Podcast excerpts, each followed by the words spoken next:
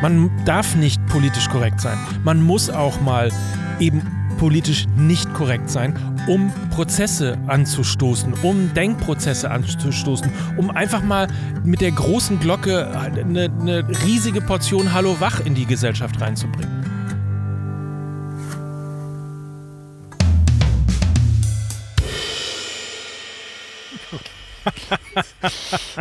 ich, ich mach dir einfach so ein paar Lacher. Ja, ja. Die kannst du dann so randommäßig Immer auch da- verdoppelt drunter, während du redest, aber Ja. dass du dich selber auslachst. Okay. Nee, das war zu früh, ne? Ja, ja. Warte, okay. Wir waren jung und hatten ja keine Ahnung, was auf uns zukommen würde. Denn er war einer meiner ersten Gäste in diesem Podcast vor dreieinhalb Jahren. In Folge 13 haben wir über seinen Piratensender in Gütersloh gesprochen, wie er quasi im Alleingang das Public Viewing erfunden hat und warum Oliver Pocher eigentlich die größte Schuld an Fußball MML trägt. Aber wir sprachen auch darüber, wie wunderbar subtil sich zum Beispiel Werbung in Podcast einbinden lässt. Und jetzt genau eine Pandemie später und eine Abmahnung der Landesmedienanstalt. Später darf ich ihn wieder bei mir begrüßen. Bei mir ist der Rundepol der Fußball-Audio-Unterhaltung. Bei mir ist Mike Nöcker. Gott, oh Gott. Sehr schön. Ja, Wie in so einer richtigen Show. ja, ja so wie in, ja. so einer, in so einer richtigen Show hier in Ja. einem richtigen äh, äh, Bus. Da stimmt nicht alles dran, aber, aber es klingt gut. Äh, was stimmte denn nicht? Also im Alleingang habe ich natürlich Public Viewing nicht erfunden. Ja, wir haben das dann so, so ein bisschen dahin gemünzt. Und es war auch keine, es war auch keine Abmahnung, sondern nur eine freundliche Erinnerung der Landesmedienanstalt, dass man sich doch so ein bisschen wenigstens an Gesetze halten sollte. Ja, da gehen wir gleich nochmal drauf, drauf ein, weil ähm, ich darf nochmal nachträglich gratulieren. Ich durfte auch äh, äh, pünktlich gratulieren zu fünf Jahre MML. Das ist wirklich ähm, euer Fußball-Podcast äh, mit äh, Lukas und Miki. Ähm, das ist damals schon groß gewesen. Wir haben äh, darüber gesprochen. Ich glaube, damals waren das so 60.000 Hörer oder sowas. Und äh, jetzt sind es wahrscheinlich dementsprechend mehr, ein paar Jahre später. Und ihr habt eine richtige Firma sogar gegründet. Da ist eine Menge Ja. passiert. Ja, also vielen Dank erstmal. Da ist eine Menge passiert, in der Tat. Wer hätte das gedacht? Wir hatten ja keine Ahnung. Ja.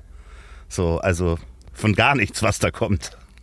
Ja, das Einzige, wovon ich so ein bisschen Ahnung hatte, war halt, ähm, dass ich mich im Medium rein, in ein Mikrofon reinsprechen und etwas hören oder andere etwas hören lassen. Damit kannte ich mich halt aus, weil ich ja vom Radio komme. Insofern hatte ich ein ganz gutes Gefühl dafür, was so alles auch in dieser Dreierkonstellation mit Miki und Lukas und mir so an Dynamik entstehen könnte. Aber was dann tatsächlich businessmäßig dahinter entstanden ist und wie viel Liebe wir auch empfangen von, ich tue mich immer noch schwer, sie, sie Fans zu nennen, weil das für mich persönlich so ein bisschen ähm, absurd ist, Fans zu haben, aber äh, ich bin ja kein Musiker oder kein, was auch immer.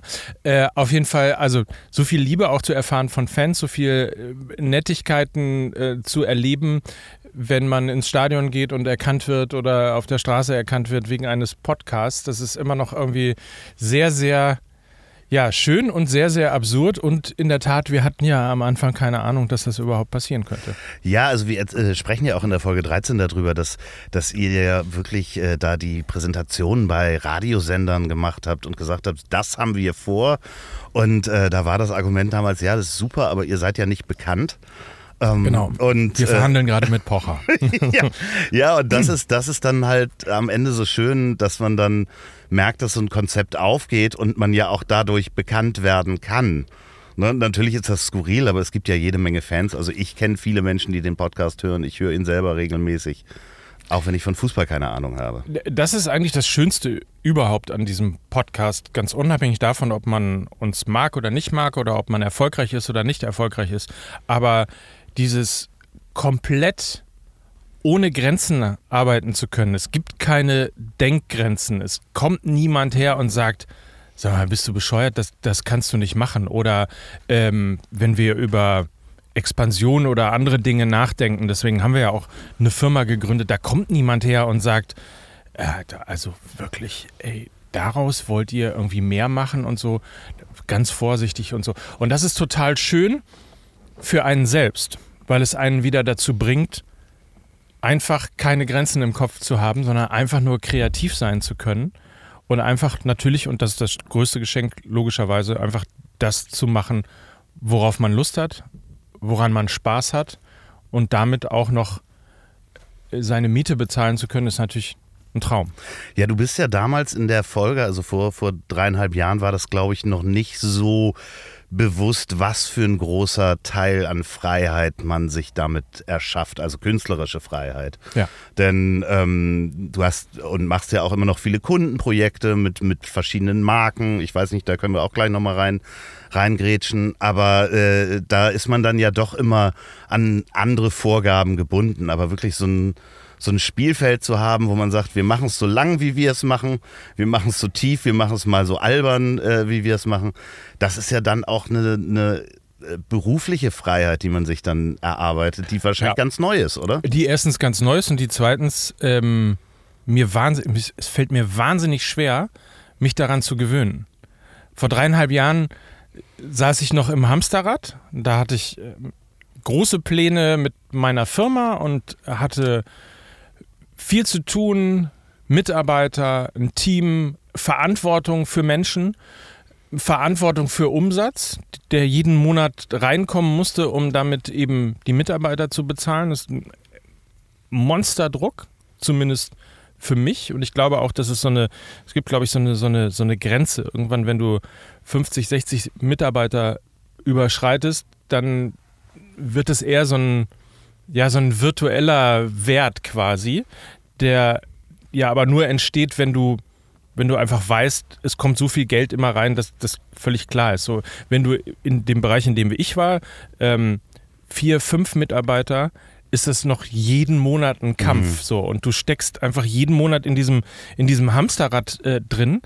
Und jetzt an dem Punkt zu sein, eine Pandemie später, gefühlt zwei ja auch Wirtschaftskrisen später, also nicht nur äh, tatsächlich Krisen da draußen, sondern natürlich auch äh, Krisen für meine, Unter für, für, für meine Kunden, äh, dementsprechend auch für Budgets und sonstige Sachen, ähm, stehe ich da und kann wirklich gefühlt machen, was ich will und kann mich aber überhaupt nicht daran gewöhnen. Ich, äh, ich kann das hundertprozentig äh, unterschreiben. Also das ist ja auch das habe ich ja jetzt auch hier mit dem, dem, was ich jetzt tue, genauso erlebt, jetzt in den dreieinhalb Jahren. Und äh, man muss dazu äh, vorher sagen, äh, wer nicht weiß, was du vorher gemacht hast, du hast äh, ähm, mit deiner Firma was genau gemacht? Wir haben im Grunde genommen äh, das, was man neudeutsch Social Media Content äh, nennt im Sport gemacht. Mache mach ich auch ehrlicherweise immer noch, nur in einem kleineren Rahmen. Ähm, aber wir haben, äh, wir haben Sendungen produziert, die bei äh, Sky gelaufen sind, die wir äh, zusammen mit Kunden entwickelt haben. Ähm, Corporate Broadcasting nannte man das zwischendurch auch mal. Also wir haben für Vereine, für Sponsoren und ähm, für auch Sportmarken einfach Content-Formate, Inhalte entwickelt die aus der Marke herausgetrieben waren, aber letztlich auch natürlich irgendwie ja, ein cooles, ähm, einen coolen Auftritt in irgendeiner Form generieren sollten. Und also um ein Beispiel zu sehen, unser, unser größter äh, Kunde ist, ähm, ist Volkswagen. Für die haben wir eine äh, Tour, die hat nie in dem Sinne stattgefunden, wie sie eigentlich stattfinden sollte. Wir haben eine, eine Tour entwickelt, die heißt Tailgate Tour weil wir diesen amerikanischen Ansatz rüberbringen wollten. Also dieses lange vor einem großen Spiel schon auf einem Parkplatz zu sein, äh, einen Grill rauszuholen, ein Bier zu trinken, eine Wurst zu grillen und im Vorfeld dieses Spiels über Fußball oder in diesem Fall, da ist es ja meistens Football, aber in, in unserem Fall halt über Fußball reden. Das war so der Plan. Man nimmt eben vom Konzern den ein oder anderen, das ein oder andere Fahrzeug, stellt das dahin, ähm, packt ein Moderator oder Moderatoren oder Moderatorinnen äh, davor. Können wir das bitte schneiden? Das ist ja, ist ja erbärmlich, wie ein 52-jähriger Mann hier sich einen abrockt, gendern nur weil er gendern soll. Das ist ja furchtbar. also Moderatorinnen und Moderatoren davor Ähm, und, und redet einfach mit Fans über Fußball. So, das war der große Plan. Es sollte riesig werden zur äh, Euro 2020. Ja. Das war der Moment sozusagen, wo ich das Gefühl hatte. Da ist ich, nichts auf den Parkplätzen. Ja, das war der, ja, aber im Vorfeld war das der Moment, wo ich das Gefühl hatte, okay, jetzt hast du es dir wirklich, da, dafür hast du dir quasi äh, dein Leben lang irgendwie den Arsch aufgerissen, dafür bist du durch Höhen und Tiefen gegangen. Für diesen Moment einfach eben bei der Euro 2020 dabei zu sein, mit Volkswagen eine der größten, damals glaube ich die größte Automarke äh, eben zu betreuen und deine eigene Idee quasi nach Europa zu tragen. So.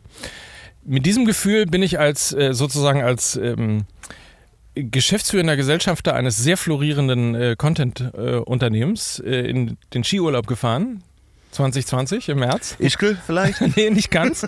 ähm, aber bin dann einfach wiedergekommen und habe eine Woche später angefangen, fünf Monate lang gegen die Insolvenz mhm. anzukämpfen. So, und das ist so die Situation. Also jetzt habe ich die Frage, was habe ich eigentlich gemacht, sehr lange beantwortet, aber das beschreibt ein bisschen ja auch irgendwie so durch, was man so in den letzten dreieinhalb Jahren gegangen ist. Das klingt jetzt alles super, es war aber auch nicht einfach. Ich will aber auch nicht rumheulen, darum geht es gar nicht. Es soll nur ein bisschen beschreiben, warum ich mich jetzt gerade so wahnsinnig schwer tue, diesen Moment, den ich habe, äh, auch tatsächlich entspannt zu genießen. Ich habe immer ein schlechtes Gewissen. Äh, die, äh, die, die Freiheit sozusagen, äh, ja. sowohl inhaltlich das machen zu können, als auch zeitlich. Ja. So, äh, was ist das schlechte Gewissen? Weiß nicht, ich hatte neulich äh, oder gestern war das, äh, saß ich bei uns zu Hause auf dem Balkon, das Wetter war schön und es gibt ja auch Laptops mittlerweile. Man muss ja nicht mehr in einem Büro sitzen, um irgendwas zu machen, sondern man kann den ja auch mitnehmen, Kaffee mitnehmen und sich raussetzen. Und dann habe ich, ähm, habe ich einen meiner Kunden angerufen und er sagte dann sowas wie, ach, das ist ja schön, bei dir im Hintergrund zwitschern ja die Vögel. Und das war so, im Kopf war sofort, Aha, der liebe Herr Nöcker, guck dir an, der Podcaster, da sitzt er draußen und genießt sein Leben, während ich hier so. Und das sind so, ist der Film, der bei mir abgeht, garantiert bei niemandem anderen auf der anderen Seite, mhm. aber du kommst, dir wird es genauso gegangen sein, wenn du aus einem, aus so einem, so einem, so einem getriebenen Apparat letztlich kommst, aus dem berühmten Hamsterrad. Du kommst aus so manchen gelernten Dingen nicht raus. Und eines dieser gelernten Dinge war ja immer, man muss um 9 Uhr idealerweise als erster im Büro sein, vor den Mitarbeitern, um ein gutes Beispiel abzugeben. Äh, und äh, auf jeden Fall muss eigentlich schon ab 8 Uhr der Kunde die Möglichkeit haben, äh, in der Firma anzurufen. Das macht er zwar nie, aber trotzdem hat man so den Drang, da muss auf jeden Fall für gesorgt werden. So, und jetzt habe ich quasi irgendwie das Gegenteil von dem. Es ist aber auch, glaube ich, vielleicht auch ein Generationending. Voll. Ne? Also, dass wir sind ja wirklich damit aufgewachsen, da haben wir uns ja auch schon mal drüber unterhalten, äh, mach mal eine Lehre in der Bank, da hast du was fürs Leben. Ja. So, ja. Ich weiß nicht, welchen unsicheren Job man sich heute aussuchen kann, außer eine Banklehre. ähm, aber äh, das ist ja auch ein Teil unserer Generation, dass das so lange schon in uns drin ist, äh, ja. morgens zur Arbeit, abends, äh, da machst du was Anständiges und plötzlich äh, das klingt so blöd. Fühlst du dich denn als Künstler damit? Ja, guck mal, da kommt ja schon der nächste. Ja. Ich als Künstler, weißt du, der, der noch nicht mal ein Bild malen kann. Ähm, bin ich Künstler? Weiß ich nicht. Also, ich, ich naja, wenn wir in den Bildern bleiben, ne, ja. von unserer Generation, wie ja. man aufgewachsen ist, ist ja das, was du dann jetzt hast, ja eher ein Künstlerleben, weil du musst dich selbst organisieren. Damit hast du natürlich auch nochmal eine andere Verantwortung. Also wir wollen das ja jetzt nicht, äh, ich möchte Mike Nöcker jetzt nicht äh, als das Bild malen, der in seiner Luxusvilla sitzt und den ganzen Tag im Bademantel rumläuft. Aber so ist es. So ist es auf jeden Fall. Manchmal auch ohne Bademantel, weil sie Nein, so groß ist, dass ja man auch nicht eine reinkommt. Verantwortung für Nein. eine Familie, ja. da ist ein Apparat dahinter und. Äh also ich will es mal so beantworten. Bin ich Künstler auf? Äh, nein. So genieße ich Momente in meinem Leben, die sozusagen so ein bisschen implizieren, als sei man Künstler, auf jeden Fall. Also so ein bisschen, um ein Beispiel zu nennen, ich habe für mich, also tatsächlich vor mir selber, schon ein bisschen sehr damit kokettiert, dass wir auf Tour waren mit MML. Ich weiß, ja? ich kann das auch, das kann auf ich Tour. sehr Ich meine mal ernsthaft, es waren drei Auftritte. Ja, so, ja, das natürlich. hat mit Tour nichts zu tun. Ähm, aber ich ähm, habe dann auch so Formulierungen benutzt. Wir spielen morgen in Kassel-Brauxel. Ja. So, weißt du? So, wenn man das Wort Venue auch mal benutzt. ja, so. oder Backstage. ja, genau. Wahnsinn. Hey, wo ist Catering? So, all, all solche Sachen. Ähm, und, und kann ich noch jemanden auf die Gästeliste schreiben? Also, we- weißt du, es ist so. Aber es ist doch auch schön. Also ich, ich sag mal, äh, dass man das äh, jetzt so mit Anfang 50, wir können es ja verraten, Wir können verraten, dass ich. Wann kommt diese Folge raus? äh, äh, in den nächsten Wochen, ich weiß es selber. Okay, ja, dann bin ich schon 53. Ach so, ja, okay. Ähm, also äh, in, im 53. Lebensjahr, nee, im 54. dann, Ja. nochmal auf eine Bühne zu gehen, mit Freunden und Quatsch zu machen. Ja. Das hätte dir ja vor zehn Jahren, wenn dir das jemand erzählt hat, ja, du hast Moderationsjobs gemacht und auf eine Bühne gehen ist nochmal was anderes. Ähm, das hätte man professionell irgendwie abfedern können. Aber wirklich mit Freunden loszuziehen, mit einem eigenen Projekt und da sitzen dann Fans in Ja. dem Fall. Das hätte man dir ja vor zehn Jahren erzählen können, da hättest du den Kopf geschüttelt. Total, total. Also auch, ähm, nein, auch ich wüsste gar nicht, hätte gar nicht gewusst, was ich da auf der Bühne machen sollte. So, das weiß ich halt heute auch noch nicht, aber es entsteht dann irgendwie so ein bisschen. Das ist immer die beste Frage ist immer, sag mal, was, was habt ihr denn für ein Konzept? Mhm. Äh, ja, mal gucken. Also, das ist, das ist ja auch lustig, ne? Dass du beim, beim Gang auf die Bühne noch nicht mal weißt, was du überhaupt machst. Und dann entsteht der Abend einfach irgendwie. Ist ja auch äh, die maximale Freiheit sozusagen. Das äh, muss man sich jetzt folgendermaßen vorstellen, wenn es einen äh, Fußball-MML-Live-Termin gibt. Gibt es ja wahrscheinlich dieses Jahr noch ein paar. Sind noch welche geplant? Ja, ja. Äh, in München. Ah, wir spielen auf dem Lollapalooza. Heißt das Lollapalooza Festival? Äh, nee, auf dem, äh, das muss ich gleich nochmal äh, nachgoogeln. In München auf jeden Fall auf einem auf einem Festival. Wir stehen auf einem Festivalplakat zusammen mit.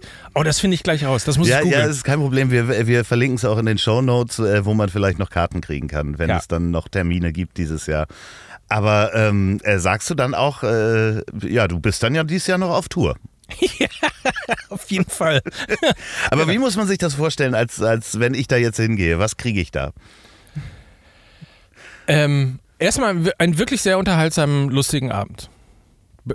Glaubt man nicht, wenn man, wenn man denkt, also es klingt so nach Impro-Comedy oder so. Und das ist es überhaupt nicht, sondern was wir wirklich machen ist, wir setzen uns dahin und äh, reden über Fußball.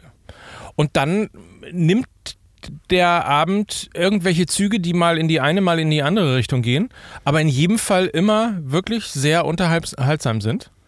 Und ähm, ich bin immer wieder überrascht. Am Ende klatschen die Leute und schreiben uns dann auch danach, dass sie einen fantastischen Abend gehabt haben. Ja, und, und ehrlicherweise wir auch, weil es einfach auch toll ist, auch mal eben nicht nur in einem Podcaststudio zu sein, sondern auch eben quasi den Podcast mehr oder weniger zu machen und ihn vor Publikum zu machen, also auch ein bisschen direktes Feedback zu bekommen. Lachen an, also nicht nur, dass wir immer über Mikis Witze lachen müssen, ähm, Sondern da lachen ja auch andere. lachen man wundert sich. überraschenderweise auch andere. ähm, und auch die beiden anderen Kollegen können mal sehen, dass auch über meine Witze, äh, die ja immer hart gedisst werden, auch gelacht, nicht so doll, aber auch gelacht wird. Also auch die haben sozusagen ihr Publikum, also meine Witze. Ähm, und das ist schön. Ihr macht das ja wirklich, also fünf Jahre ist eine lange Zeit. Ne? Also wir haben uns vor dreieinhalb Jahren hier gesehen. Ich hatte übrigens äh, lustigerweise ähm, äh, in dem Podcast, ich habe ihn ja mir nochmal angehört, habe ich äh, damals erzählt, äh, war ich ganz stolz, hatte ich äh, 3000 Hörer. Das ist halt auch... Da hat sich auch einiges getan, deswegen ähm, Glückwunsch. ja, äh, auch dank euch. Äh, äh, ihr habt mich inspiriert, da dran zu bleiben natürlich auch. Und wenn ihr das fünf Jahre macht und in dieser Dreierkonstellation, man kennt das ja so im Freundeskreis, wenn man zu dritt unterwegs ist, da gibt es ja dann auch zwischendurch immer mal wieder Spannung. Wie war das bei euch in den fünf Jahren, wenn du jetzt zurückguckst und sagst, oh, da gab es schon den einen oder anderen Termin, da äh, waren vom Mikrofon äh, äh, die Mundwinkel oben, aber eigentlich waren wir alle sauer aufeinander. Ist das wie so eine alte Band? Ja. Ja. Also es, äh, äh, seitdem ich MML mache, äh, weiß ich, wie es passieren konnte, dass Take That auseinandergebrochen ist. Okay. Aber es ist, äh, nein, aber was man, was man allen zugute halten muss, ist, äh, dass wir das alle äh, können. Also, dass wir alle uns auch streiten können. Und es ist jetzt auch nicht so, dass wir das täglich tun. Und ähm, wir haben alle gelernt, unsere Rollen gefunden. Und vor allen Dingen auch in diesen Rollen, ähm, ja, gelernt, uns da wohlzufühlen. Also auch, auch ehrlich und aufrichtig wohlzufühlen.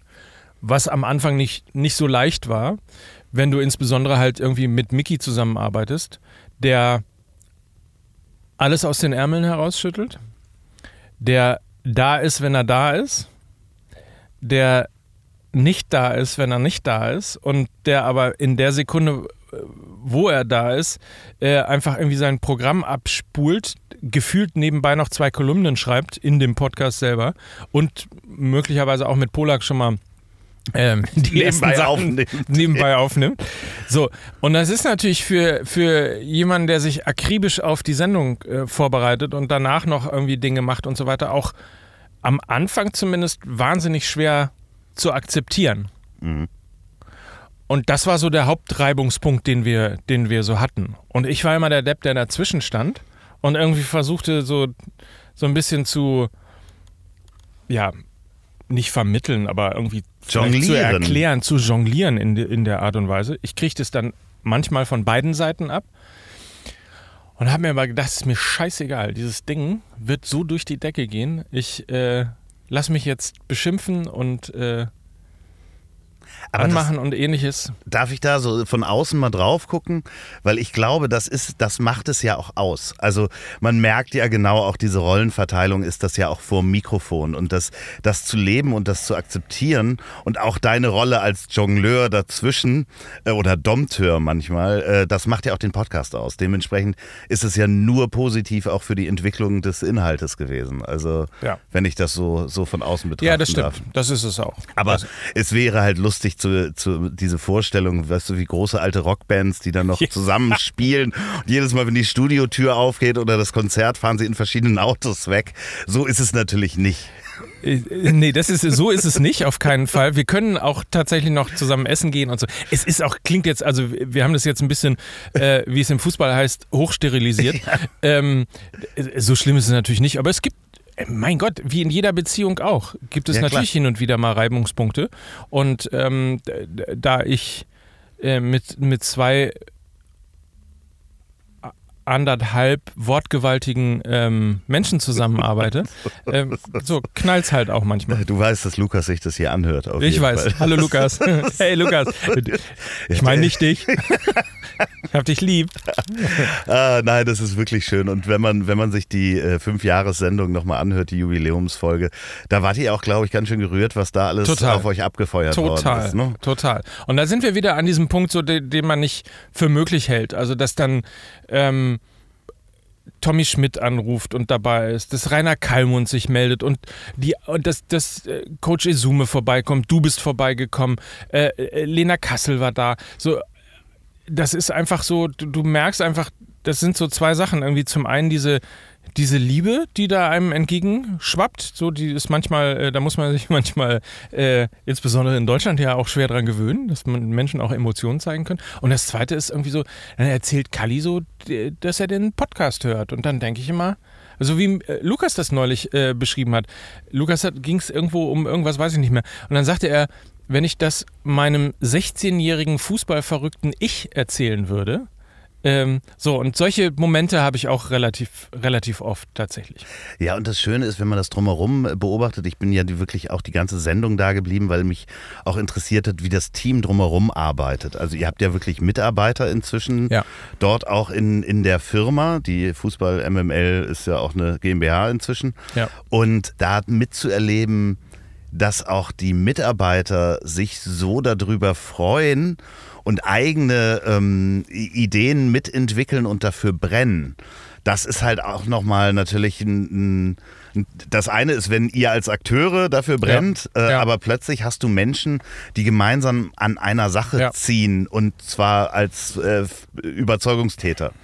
Das ist natürlich auch schön.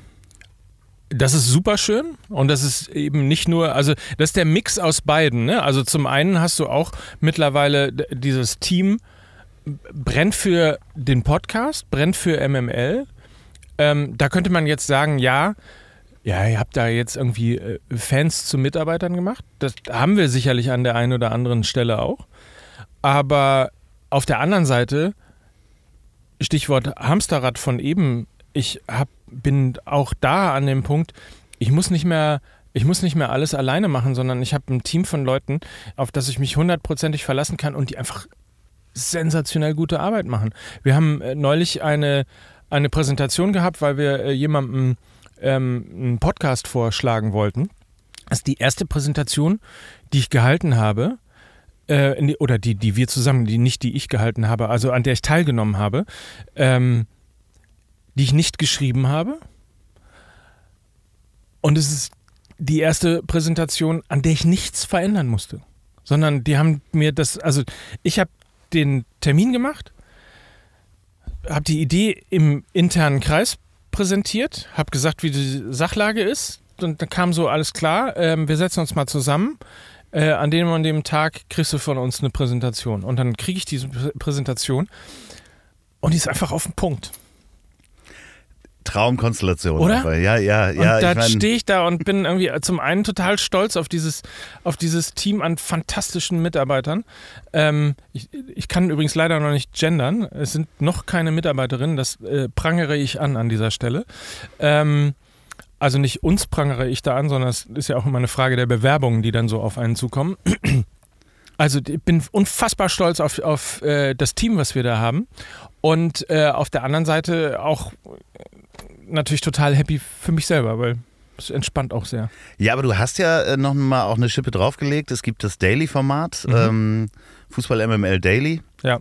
Da äh, bist du dann jeden Tag auch am Mikrofon. Ne? Da bin ich jeden Tag am Mikrofon, aber auch das hat sich geändert. Auch da ist jetzt mittlerweile, ähm, ich habe eine Co-Moderatorin, die fantastische Lena Kassel. Das ist unfassbar.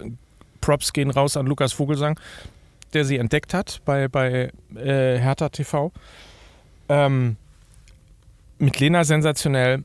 Und dann gibt es aber eben, und auch das ist neu, einen Redakteur, der auch äh, so, tatsächlich so schreiben kann, bis das nur noch vorlesen muss oder mir Stichworte gibt, dass ich relativ schnell da drin bin. Also der Aufwand ist, äh, klingt enorm der ist jetzt auch nicht zu unterschätzen. Es ist jetzt auch nicht so, dass man sich irgendwie kurz mal äh, dahinsetzt, dann macht man 10 oder 15 Minuten Podcast.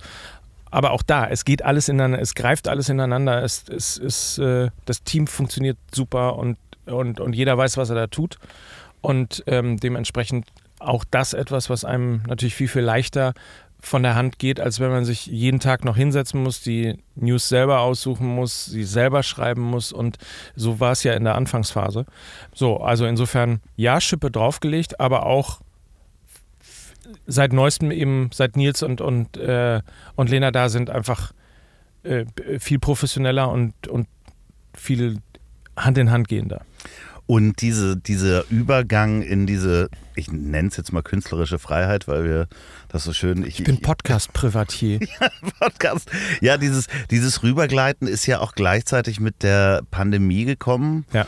wo ich das komplett nachvollziehen kann, was das schlechte Gewissen anbelangt. Also wirklich, wenn man sich dann andere Menschen anguckt, die plötzlich aus dem Nichts im Homeoffice arbeiten müssen mhm. und man denkt so, ja, das ist, ach so, dieses, das mache ich doch schon seit Jahren.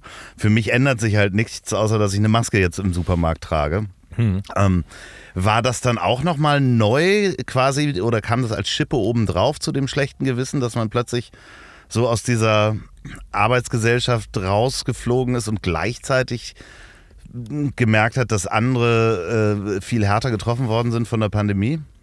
Naja, das auf jeden Fall. Ähm, also ich will jetzt sagen, ich will jetzt nicht sagen, dass ich nicht davon, also man muss das ja trennen. Also mhm. das eine, der absolute ähm, Pandemie-Gewinner ist natürlich Fußball MML, mhm. ohne Frage. Und insofern bin ich es auch, weil ich, ähm, weil, weil sich einfach Dinge ähm, auch finanzieller Natur einfach verschoben haben.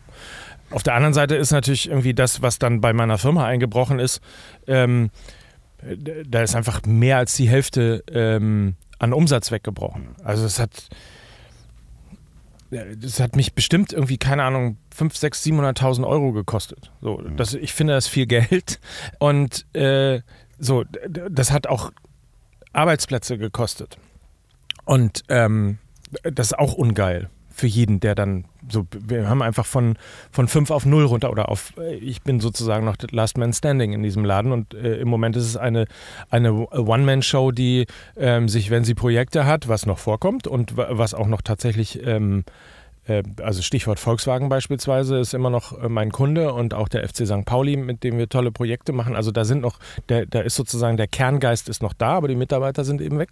Und äh, ähm, insofern, ich fühle mich nicht als Verlierer dieser Pandemie und habe auch nicht das Gefühl, dass ich auch nur eine Sekunde rumheulen müsste, aber es ist schon so, dass das natürlich spürbar gewesen ist. Alles ist weg. Also auch, auch die, das, das, das Geld, was du auf dem Konto hattest für Investitionen, wo du einfach mal sagen könntest, ach komm, das probieren wir mal aus und so. Also ist ja der, der ganze Speck, der sozusagen da war, den man sich angearbeitet hat und so weiter äh, und erarbeitet hatte, das ist so, das ist alles weg.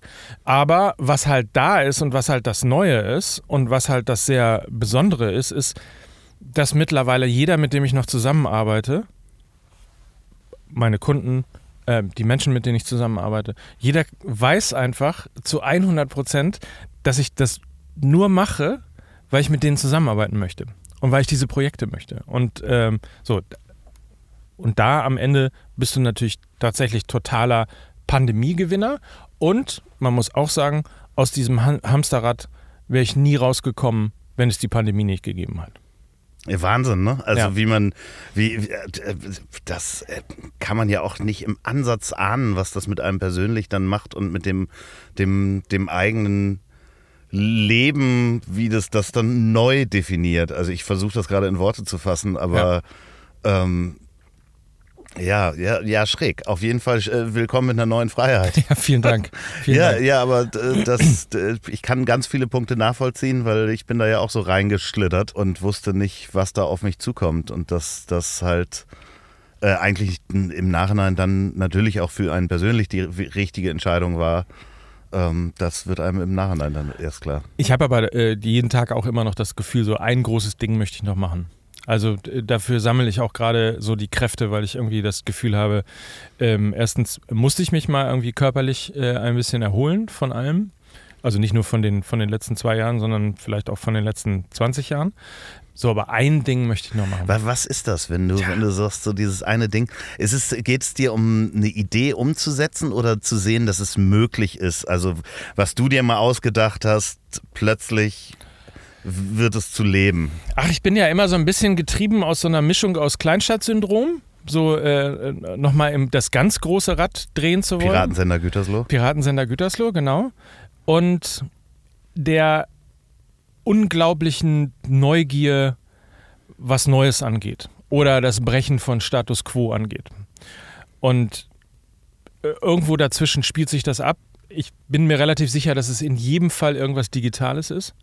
Ähm, Sportdaten ist gerade ein großes Thema, mit dem ich mich beschäftige und in dem ich mich versuche einzudenken. Und dann ist es immer, ist es, wie gesagt, das ist immer, das eine ist das Kleinstadtsyndrom, so dass man immer das Gefühl hat, so man müsse, einen muss man nochmal hinlegen, der äh, nochmal der Welt sagt, hallo, äh, ich habe es aus dem kleinen Gütersloh äh, geschafft in die große weite Welt. Ähm, Erbärmlich eigentlich. Ähm, das, äh, das, Schlimme ist, wenn man von draußen rauf guckt, könnten viele Menschen behaupten, das hat er doch schon. Ja, gut. Vielleicht muss man mir das nochmal ein bisschen öfter erzählen.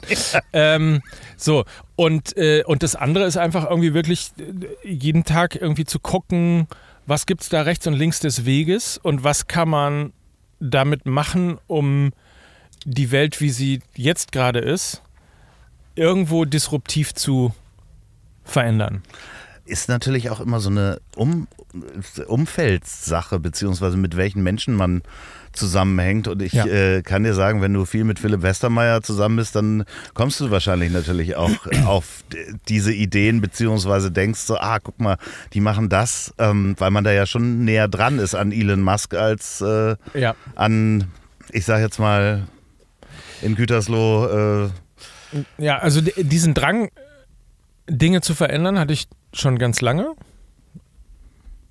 Das auch schon vor Philipp, aber Philipp ist natürlich auch ein, ja, ein Inspirator.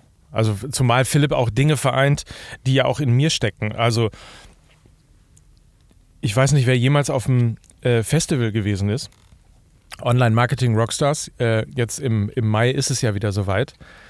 Äh, und Philipp auf der Bühne erlebt, wie er in einer sehr äh, entertainigen Art und angstbefreit, da wäre ich schon raus, und angstbefreit mit den größten äh, Digital- Heroes der Welt äh, einfach irgendwie so einen lockeren, unterhaltsamen Smalltalk hat, um die jeweils eben vorzustellen und ihnen äh, eine, eine ja, heimelige Bühne zu bereiten. Das ist einfach, ähm, das ist einfach sehr beeindruckend. Und grundsätzlich ist er halt jemand, der, den ich ähm, ja sehr ähm, bewundere dafür, dass er es einfach gemacht hat.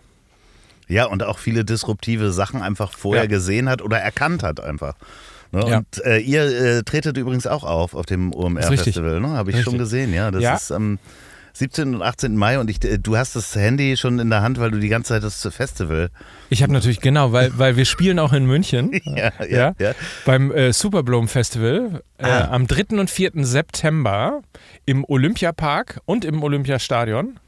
Natürlich. Natürlich. Ja, und zusammen mit äh, Macklemore Rita Ora, Kraftclub.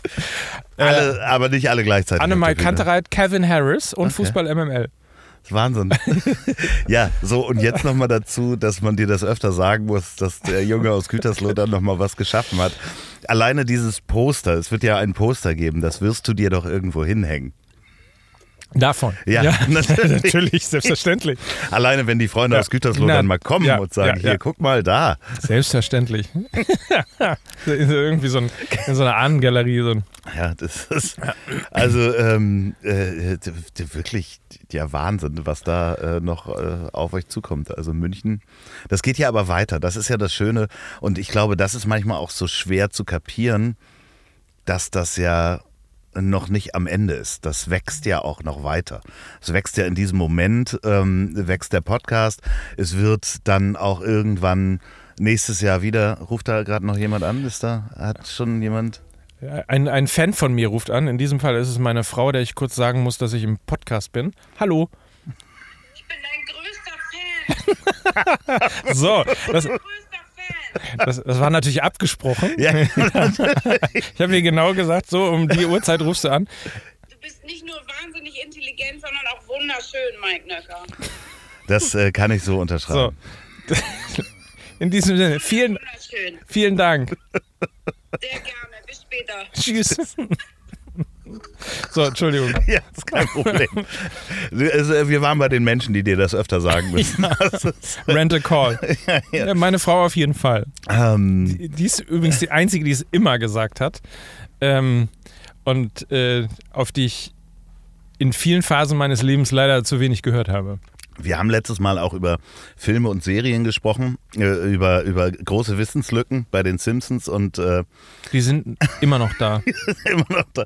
Ja, aber ich wollte noch mal fragen, hast du Ted Lasso inzwischen? Ja, geguckt? selbstverständlich. Großartig, oder? Großartig. Also ja, wirklich, wirklich großartig. Wirklich ganz großartig.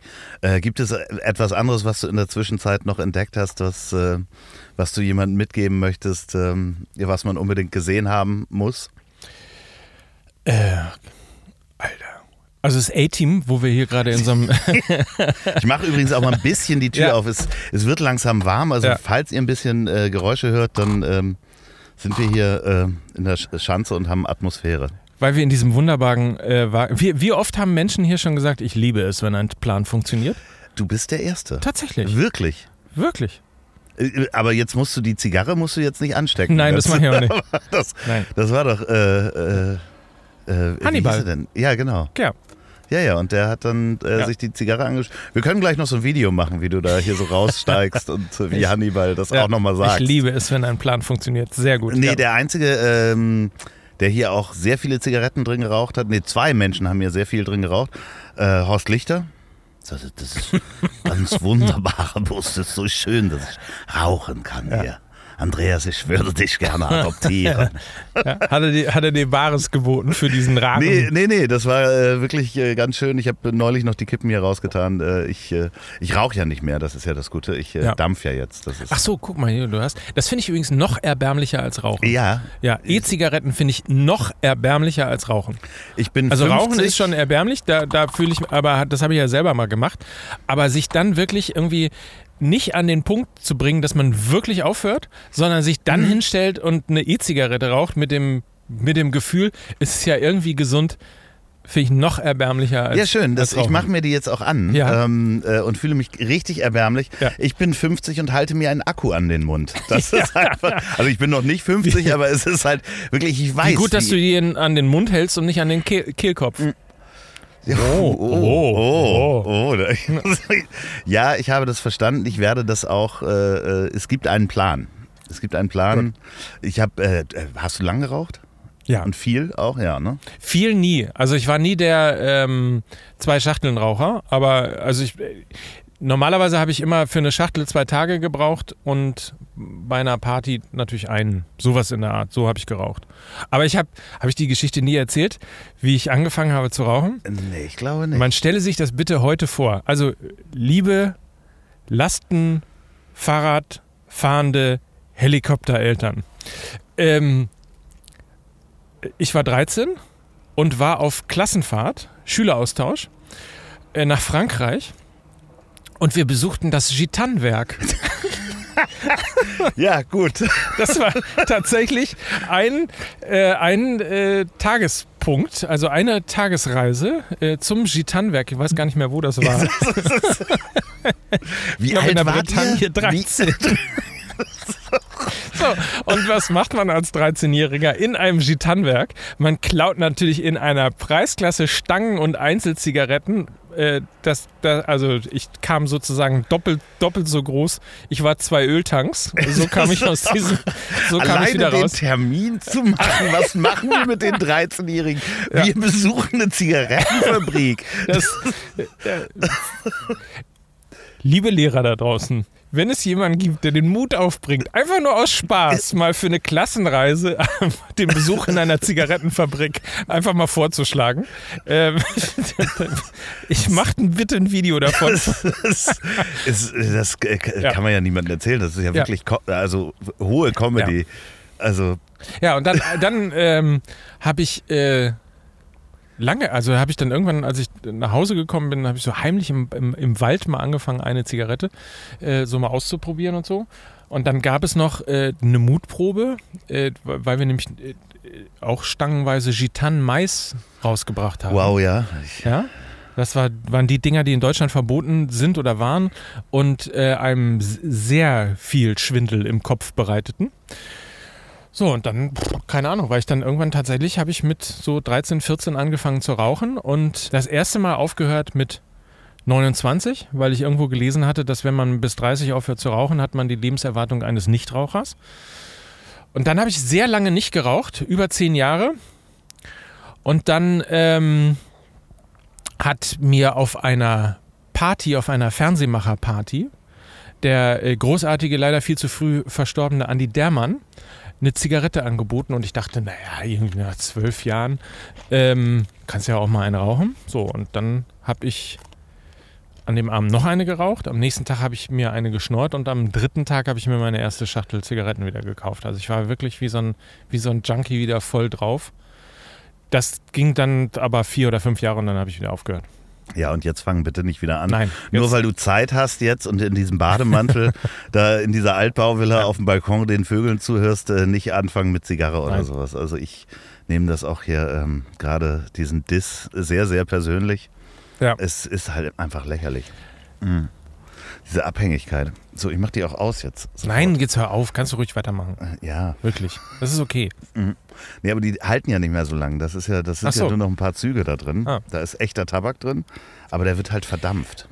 Warum? Das stinkt immer so derartig. Das ist immer so lustig, wenn du im Restaurant sitzt und manche Popcorn Leute. machen- oder Furz, sagen äh, ich würde Leute. eher für Furz äh, Ja. plädieren und habe immer das Gefühl, es ist besonders unangenehm, wenn du im äh, Restaurant sitzt und plötzlich fängt es so derartig an zu stinken, dass du denkst irgendwie so mal, wer furzt denn hier? Ja, ich, äh, ich mache das schon nicht mehr in Restaurants. Also ich Ja. gehe auch gar nicht mehr in Restaurants, davon mal ganz abgesehen, weil letztes Mal habe ich Corona mitgebracht. Ah. Und äh, äh, das war wirklich äh, mit allen Sicherheitsmaßnahmen. Und ich gehe ja demnächst auch auf Tour wieder Sehr gut. ähm, mit Mickey, Ja. äh, Apokalypse und Filtercafé. Das ist auch unsere Klassenreise dann. Und Ja. Dementsprechend äh, muss ich gesund bleiben. Deswegen werde ich bis dahin auch kein einziges Restaurant mehr besuchen. Sehr gut. Und wir beide sind ja auch getestet und Ja. haben beide schon Corona gehabt. Zweimal sogar schon. Ach stimmt, du hattest Ja. das zweimal. Ich bin äh, getestet, geboostert, geimpft, genesen, genesen. So halt. Irgendwie. Was äh, bringen die nächsten Wochen für dich? Also ich hoffe ein bisschen mehr Entspannung, ähm, was diese, ja, was, dieses, die, die neue Freiheit oder dieses neue Denken äh, angeht. Und ich möchte unbedingt weiter und tiefer eintauchen in dieses, in dieses Datenthema. Und ähm, mir ist übrigens eben gerade auch auf dem Weg hierher äh, so, als ich die Welt beobachtet, Dinge, die man ja auch früher im, im, im Hamsterrad nicht gemacht hat. Ne? Einfach mal rechts und links des Weges gucken, äh, sehen, dass plötzlich irgendwie äh, die Bäume grün werden und so. Das machst du ja nicht, wenn du so getrieben bist, äh, bist ja einfach nur in deinem, in deinem Tunnel. Und ich hab, ähm, bin bei uns durch die Straße gegangen und habe, wir haben seit neuestem Anwohnerparken. So, vorher hattest du keine Parkplätze und jeder hat irgendwie versucht, auch äh, so ein bisschen zur Rücksichtnahme gegenüber dem anderen, auch irgendwie so gut zu parken, dass halt wirklich jeder Zentimeter Parkraum auch wirklich ausgenutzt wird. Jetzt haben wir Anwohnerparken. Was passiert? Du hast mehr Parkraum, also parken alle wie die letzten Idioten. Jeder braucht irgendwie, ist ihm scheißegal, ob er drei Parkplätze für ein Auto benutzt oder nicht. Und, und es ist eigentlich, das Ergebnis ist, dass es genauso wenig Parkraum ist wie vorher. Eigentlich wäre es mehr, aber dadurch, dass die alle parken wie die letzten Penner und völlig rücksichtslos, einfach wie die Lemminge sagen, oh, hier riesigen Platz, zack, Auto quer drauf, super, tschüss. Ähm, so ist, äh, denkst du auch manchmal irgendwie so, was ist eigentlich mit den Leuten los? Warum sind die alle so, Warum lassen die sich alle so gehen? Und dann habe ich, bin ich in so eine Kopfreise gekommen ähm, und habe gedacht, überhaupt lassen sich ja alle gehen auf allen Ebenen. Also wir sind ja auf der einen Seite, so, so wie die Schlange K, sind wir ja so hypnotisiert worden von der Politik durch diese große Koalition und ne, einerseits, andererseits und nichts mehr Großes entscheiden, sondern eigentlich muss alles immer in Balance sein, keiner darf mehr rauskommen und irgendwas, irgendwas ähm, mal vorschlagen, was das, da kann ja jeder kommen, das haben wir ja noch nie gemacht, also so, das ist ja so getrieben. Und andererseits, ja, gibt es dann sozusagen die, die, die Lemminge, die einfach so äh, ego-getriebenen Menschen, die dann halt zum Beispiel den Parkplatz äh, einfach große Fläche, scheißegal, einfach quer drauf. Oder, äh, oder auch schön, äh, Altpapiercontainer ist voll. Scheißegal. Stell dich trotzdem Stell ich hin. halt trotzdem hin. Ähm, so, solche Sachen auf der einen Seite und auf der anderen Seite ähm, ist es alles so. Also ich, ich, ich kann das jetzt, es wirkt jetzt ein bisschen wirr, was ich erzähle, aber in diesem Kopf, in dieser Kopfreise kam ich plötzlich dann, äh, landete ich bei der Politik und bei der Verkehrsplanung. Frag mich nicht warum. So. Und dann dachte ich mir irgendwie so, warum ist die Politik immer die, die Straßen verengt und versucht, dir als Autofahrer irgendwie das möglichst schwer zu machen, also viele Staus produziert, wenig Parkplätze zur Verfügung stellt, weil sie denken, wenn ich etwas verbiete, dann fahren die Leute mit öffentlichen Verkehrsmitteln. So, das ist so eine, so eine absurde Haltung, weil sie so anti-innovativ ist. Und ich mich frage, warum können die nicht anders als mit Verboten herangehen? Warum sind die, warum ist die Stadt beispielsweise nicht äh, diejenige gewesen, die Moja erfunden hat? Warum muss das ein, warum muss das Volkswagen machen? Oder irgendein an- anderes Unternehmen? Ich habe ein Riesenbeispiel dafür. Warum kann ich äh, mein Fahrrad nicht in den Hauptverkehrszeiten in die S-Bahn und U-Bahn nehmen? so, Das, so, Ja. das, äh, damit fahre ich nicht mit dem Fahrrad in die, in die Stadt. Also es gibt also immer den Drang, irgendwas zu verbieten, unter dem Vorwand, dass man dann mehr Freiheit für, keine Ahnung, die Luft oder. Alle sind sich einig, dass wir das natürlich brauchen. Natürlich brauchen wir ein anderes Verkehrskonzept, weil wir teilweise immer noch eine Kapazität von Straßen haben von vor 20, 30 Jahren, als es einfach irgendwie nur die Hälfte äh, an Autos gegeben hat. Aber der einzige Impuls, den die Menschen dann haben, ist etwas zu verbieten, um irgendwie Menschen dazu zu, zu zwingen, öffentliche Verkehrsmittel äh, zu, zu nutzen. Niemand kommt aber auf die Idee, wie kann man eigentlich die öffentlichen Verkehrsmittel äh, attraktiver machen, sodass man einen Hype erzeugt und die Menschen plötzlich anfangen und denken, ach, das ist ja ganz gut, dann lasse ich doch mal mein Auto zu Hause. Und das ist so ähm, etwas, wie gesagt, das hilft mir oder mir hilft gerade diese, diese Freiheit, von der ich heute die ganze Zeit gesprochen habe, äh, plötzlich auch wieder Kraft zu haben oder, oder im, im Kopf Platz äh, zu haben, auch anders denken zu können und eventuell wieder in die Politik zu gehen. Oder eventuell bist du dann aber auch der Nachbar, der mit so einem Block da steht. da sehe ich ah, dich. Da sehe ich mich total. Der Block, Blockwart Nöcker. Ja, der jetzt äh, die Zeit nutzt, um dann bei den Anwohnerparkplätzen da die äh, Kennzeichen aufzuschreiben und dir zu merken, wer besonders asozial parkt. Ja, und, das ist sehr herrlich. Und dann da auch klingeln. Hallo, Nöcker, mein Name. Nee, aber das, das, würde ja, das würde ja Mut das würde ja Mut voraussetzen, dass man wirklich zu jemandem geht und ihm sein, sein, sein Fehlverhalten sozusagen direkt ins Gesicht sagt. Äh, nein, das würdest das, du nicht machen? Ne, nein, also ich würde das möglicherweise machen. Aber der Blockwart an sich ruft doch, schreibt das auf, macht ein Foto und ruft die Polizei. Ja, du könntest natürlich aber auch digital disruptiv dann anfangen, auch so eine, so, so eine, eine Seite. Eine Blaming-Seite. oh Gott, oh Gott, oh Alter. Gott. Ich glaube, die Freiheit tut dir nicht gut. Nein, nein das, wird, das wird niemals passieren. Weil das ist tatsächlich etwas, ähm, das, das kann ich nicht. nee, würde man ja auch nicht machen, aber trotzdem, also ja, es ist, es ist ganz lustig, dass man äh, äh da plötzlich offene Augen wieder hat und natürlich das Thema Politik, äh, wer in die Folge äh, 13 reinhören möchte, äh, hatte ich ja nun auch äh, jahrelang umtrieben. Tut es auch immer noch. Also ja, also ja, nicht mehr aktiv, auch, aber genau, aktiv war es. Ärgere ja mich heute eher. Ja, wir hatten zwischendurch hatten wir äh, so eine kleine Konversation, als es um die Wahl ging, wo wir hätten eine Sondersendung machen wollen, sind da aber irgendwie dran vorbeigeschlittert. Ne? Ja, schade eigentlich. Also, aber man sieht ja, äh, also alles das, was ich äh, sagen wollte oder hätte sagen wollen. Ich wollte euch da draußen, ich wollte euch wirklich alle warnen äh, vor Olaf Scholz oder wie mein, um eine, äh, um eine Redensart von, ähm, von, von Lukas zu nehmen, wie mein Freund, der Philosoph Michel Friedmann sagt, der Mann, den die Menschen Kanzler nennen. Oh. So, den muss man kurz mal äh, so. Ähm, ich wollte euch davor warnen, aber Leider ist es nicht zustande gekommen und deswegen müssen wir jetzt äh, mit, damit, damit mit den leben. Trümmern leben. Mit ja. den Trümmern leben. Ja, ja, wer weiß, wie das weitergeht. Wir werden das beobachten. Mike, ich hoffe. Du wirst es nicht beobachten, weil er wird gar nicht auftauchen. Ja. Er wird auftauchen, äh, so wie hier in Hamburg auch immer, äh, drei Monate vor der Wahl ist er wieder da. Ja. und, bis dahin hat er sich halt im Kanzleramt man, eingeschlossen. Man weiß es nicht. Also ich, äh, ja. ich möchte nicht mit ihm tauschen. Ach, ich schon. Ja, würdest du Kanzler? Ja, ich weiß nicht, ob ich wirklich Kanzler werden möchte, aber ich hätte so wahnsinnig gerne Entscheidungen. Das, ich glaube, das ist das, was mir am meisten auf den Sack geht, dass es keine Entscheidungen gibt.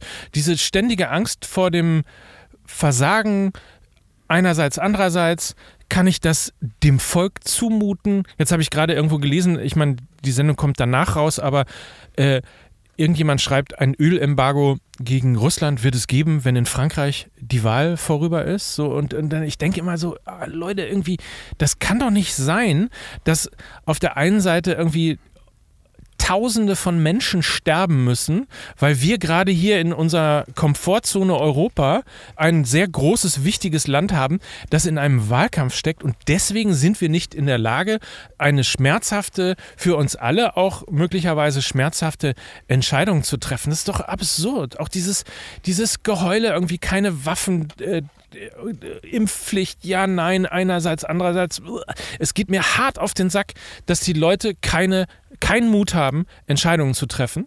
Und ich wirklich auch jedem verzeihen würde, wenn er eine falsche Entscheidung getroffen hat.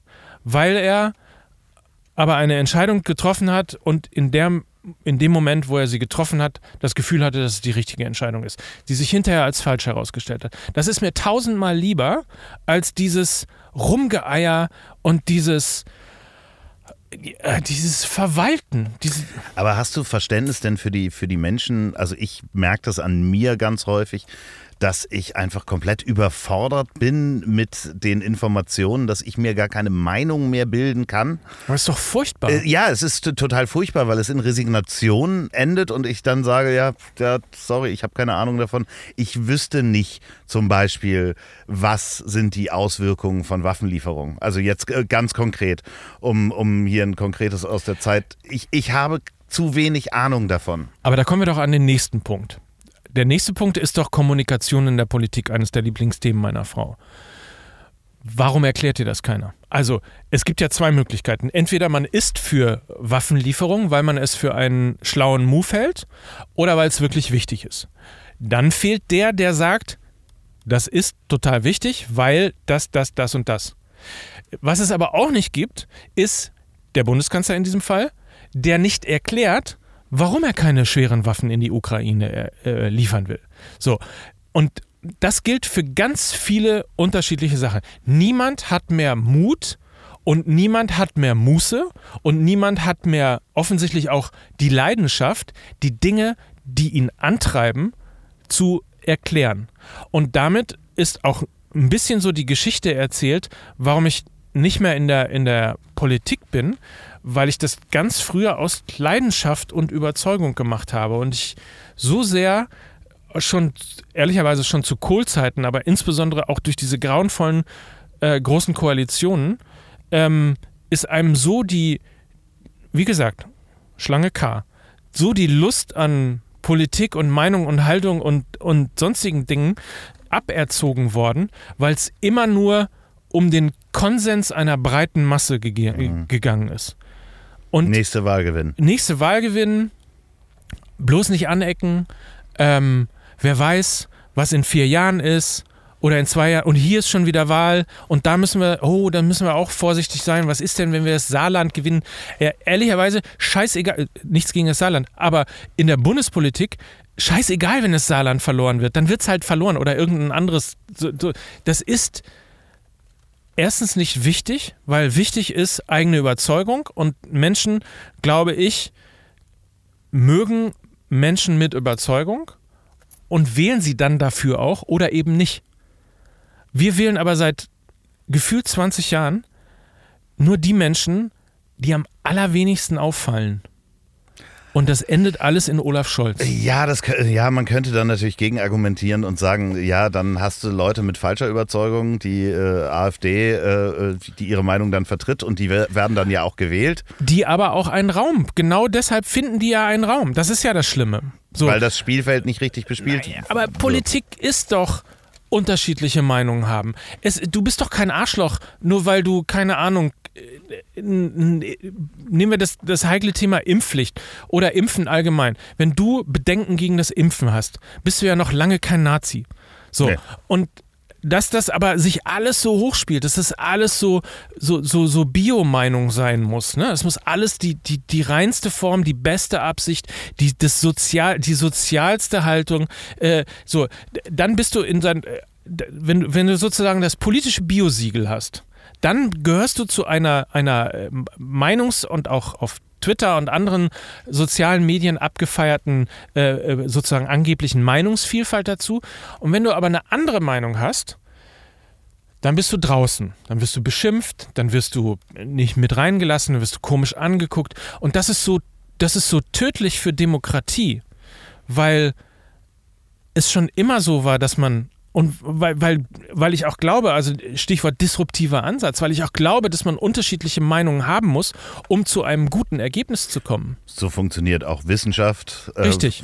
Eigentlich alle sozialen äh, Gefüge. So. Und wenn man das nicht mehr zulässt, ist das Ergebnis die NSAFD. So heißt sie doch, ne?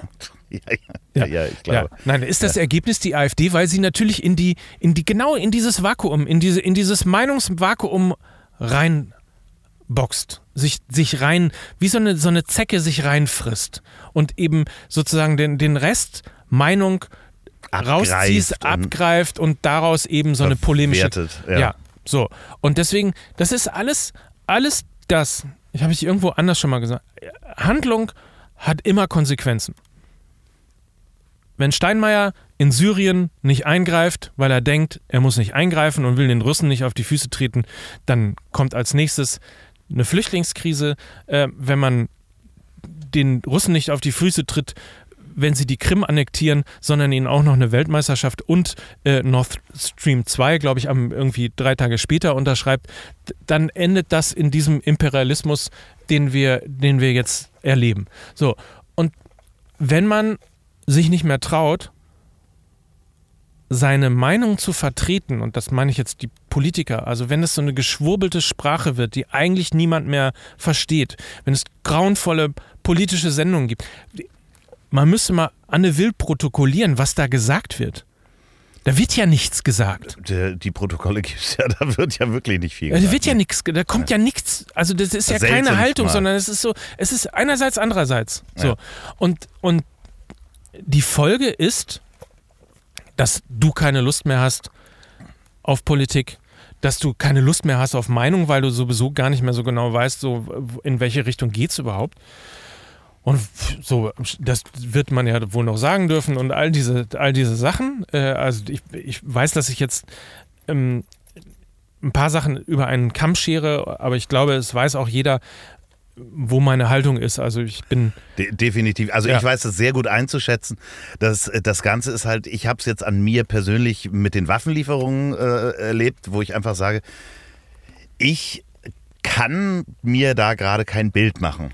So, und das finde ich aber auch vollkommen okay und ich, ich möchte auch gerne mir die Zeit nehmen können, mich damit zu beschäftigen. Ja. So anstatt einfach ganz schnell eine Meinung rauszublasen. Das ja. ist ja der andere Punkt, was uns im Moment gerade fehlt und wo ich einfach einen Stress empfinde, dass du ganz oft auf den Punkt jetzt eine Meinung haben musst. So genau. links oder rechts. 30 Sekunden. Genau, zack. genau. So. Und das ist ja diese Twitter-Mentalität ja. in Anführungsstrichen, dass du ganz schnell Farbe bekennen musst und uns manchmal auch dieser Schritt zurückfehlt und sagt, pass mal auf, ich muss mich damit eine Woche beschäftigen oder ein paar Tage, ja. bevor du von mir eine Meinung haben kannst. Ja. So und aber auch die Freiheit zu haben, so sorry, ich kann mich jetzt gerade nicht mit der Waffenlieferung beschäftigen.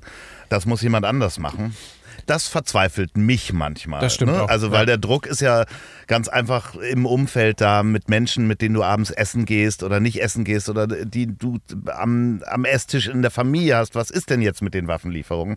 Dass du relativ schnell eine Meinung haben musst. Ja. Und da die Zeit auch nicht mehr da ist. Das, das nervt halt gerade.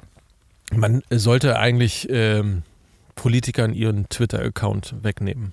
Also auf vielen Ebenen. Zum einen, weil. Außer Karl Lauterbach natürlich. Ah, da möchte ich verwarnen. Ja, das ist äh, ja in Harvard. Studien in Harvard haben gezeigt. Ja, also das ist halt, das ist halt eben der, also einerseits ist die direkte Kommunikation ja super, also dass du deinem Bundestagsabgeordneten, deinem Ministerpräsidenten, deinem Bundeskanzler gefühlt direkt was schreiben kannst. Andererseits ist es natürlich auch hat man so das Gefühl, durch diese eigene Blase wird so ein Stimmungsbild gefüttert, das oftmals mit der Realität gar nichts zu tun hat. Ja, und damit auch der Druck auf einen genau, selber. Ne? Genau. Wie kommen wir jetzt äh, von, von äh, dieser harten politischen wie, wie Rallye, die haben dazu, äh, äh, was dann als nächstes bei dir passiert. Wahrscheinlich gehst du dann doch in die Politik. Ich sehe das noch mit dieser Freizeit, äh, Meinst die du, du jetzt hast. Ja, da, da wieder zurück, aktiv. Äh, ich denke, es fängt in Lokalpolitik an. Ähm, Endlich wieder Plakate kleben. Nee, nee, nee, nee. Ich denke so äh, Stadtteilplanung ähm, mhm. bei dir und äh, wird sich dann ähm, Bundeskanzler. Ich, ich habe es heute gehört, du würdest das machen. Wenn Scholz nicht mehr will, ich bin da. Ja, wie kriegen wir die Kurve? Ähm, Ihr da draußen, wenn ihr eine politische Meinung habt und gerade im Auto sitzt, dann äh, denkt doch mal drüber nach, ob diese Straße nicht vielleicht mit Anwohnerparkplätzen viel besser aussehen würde und schreibt eurem lokalen Politiker und wenn nicht, dann schreibt ihr Mike Nöcker an, der kümmert sich. Ähm, ja, wir neigen ja immer dazu, das dann auch lustig zu, äh, sich dann irgendwie am Ende so lustig hinten raus darüber zu machen. Aber ich finde es wirklich wichtig. Ich finde das auch in der Generation ähm, wichtig von so 22-Jährigen, also die, die gerade quasi auch mit ja, mit der, mit der, ich will nicht sagen mit der Meinungsbildung anfangen, aber ja auch vor allen Dingen anfangen, äh, sozusagen the next big thing in dieser Generation, in, in, in dieser Gesellschaft zu sein. Und ich beobachte, beobachte das manchmal irgendwie auch so das, die, so dieses Canceln, ne? Das, Gerade letzten Tage viel passiert. Und das ist so einfach. Das ist der einfachste Weg, ist herzugehen und zu sagen, ich, ich cancel den oder, ich, oder ihn anprangern und so weiter. Und sich mal hinzu. Ich meine, ich habe aus lauter Verzweiflung angefangen, die äh, Frankfurter Allgemeine Zeitung zu lesen, weil ich irgendwie auch mal wieder einen anderen Impuls lesen möchte. Und ich glaube, das ist einfach wichtig. Man muss sich mit Gedanken anderer Menschen auseinandersetzen. Und manchmal entdeckt man auch in einer Meinung, die gar nicht deine ist, dann wirklich einen, einen Konsens, der plötzlich einen in eine ganz andere Richtung bringt und möglicherweise auch diese Gesellschaft in eine ganz andere Richtung bringen könnte. Und das wäre so zumindest irgendwie mein Traum, dass wir eben doch nochmal diese mutige, offene, innovative, zukunftszugewandte Gesellschaft werden. Und der Zukunft zugewandt. Ich äh, wünsche mir das auch, aber ich sehe gerade, wenn ich muss da nochmal einhaken ich glaube, dass wir gar nicht so, ja, es ist mit den elektronischen Medien, das klingt auch wie zwei alte Männer, die CD-ROMs benutzen übrigens. Ähm, Wieso machst du das nicht? Mehr? Wie macht man, wie speichert man? nee, es ist halt einfach so, dass, dass wenn wir uns zurück erinnern an unsere Schulzeit, äh, da konnte man auch gecancelt okay, jetzt, werden. jetzt klingst du wie ein Alter. Nein, aber du konntest ja, ja auch gecancelt werden. Wenn ja. du dich daneben benommen hast, äh, warst du auch schnell aus einer Klassenkommunikation raus oder wurdest geschnitten. Das ist jetzt nur in einem größeren Maße möglich und schneller und elektronisch nachvollziehbar.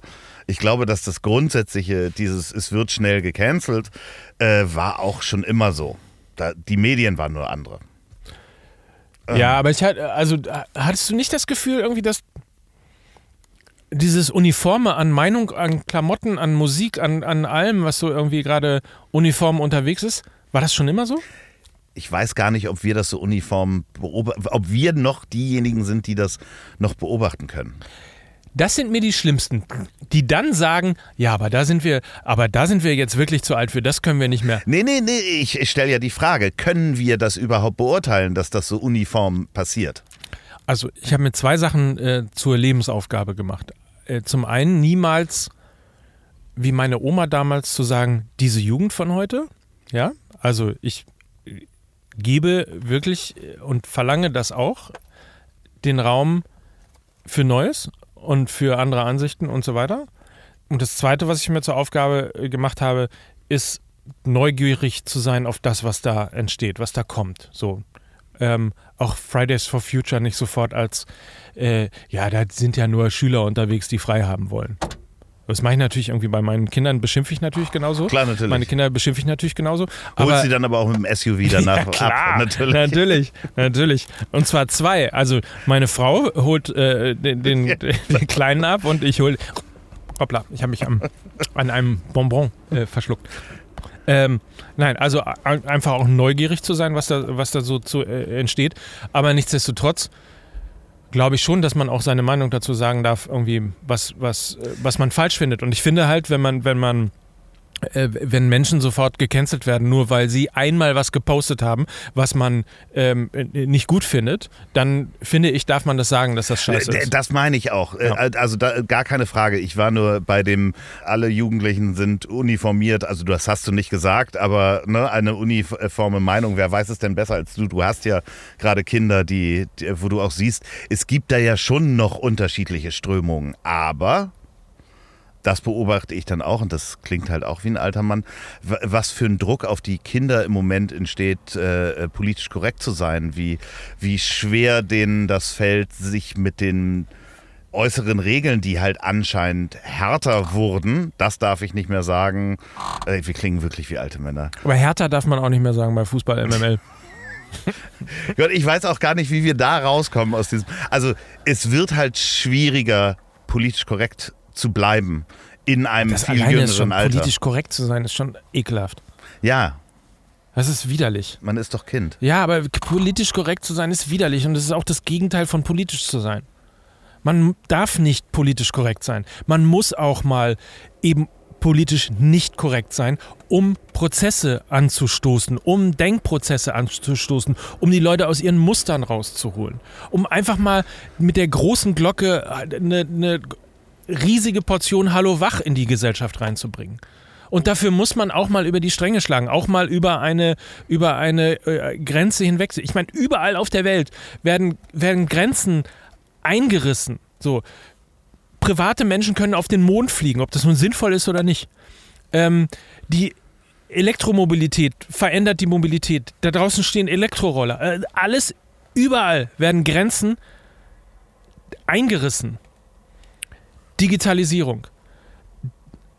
das Einzige, wo Grenzen nicht eingerissen werden dürfen, ist beim politischen Denken, weil man sich politisch korrekt verhalten muss. Und das ist ein Widerspruch in sich und ist Anti-Meinungsfreiheit, ist anti-kreative Politik, kreative Meinungsgestaltung und es ist anti allem. Es fühlt einfach nur dazu, dass wir wie die Lemminge einfach weiterlaufen und in dem Gefühl, ein politisches Biosiegel bekommen zu haben, auf dem Gutmenschentrip äh, irgendwie im Lastenrad ich, ich sehe Auf dem Weg zu den Helikoptereltern. Äh, ja, nee, zum Anwohnerparkplatz. Zum Anwohnerparkplatz. Mit dem Lastenfahrrad. Ah, jetzt habe ich es geschnallt. Das ist nämlich die letzte Revolution im Menschen, dass er einfach wie eine Sau im Anwohnerparkgebiet parken kann, weil ich habe ja einen Anwohnerparkausweis.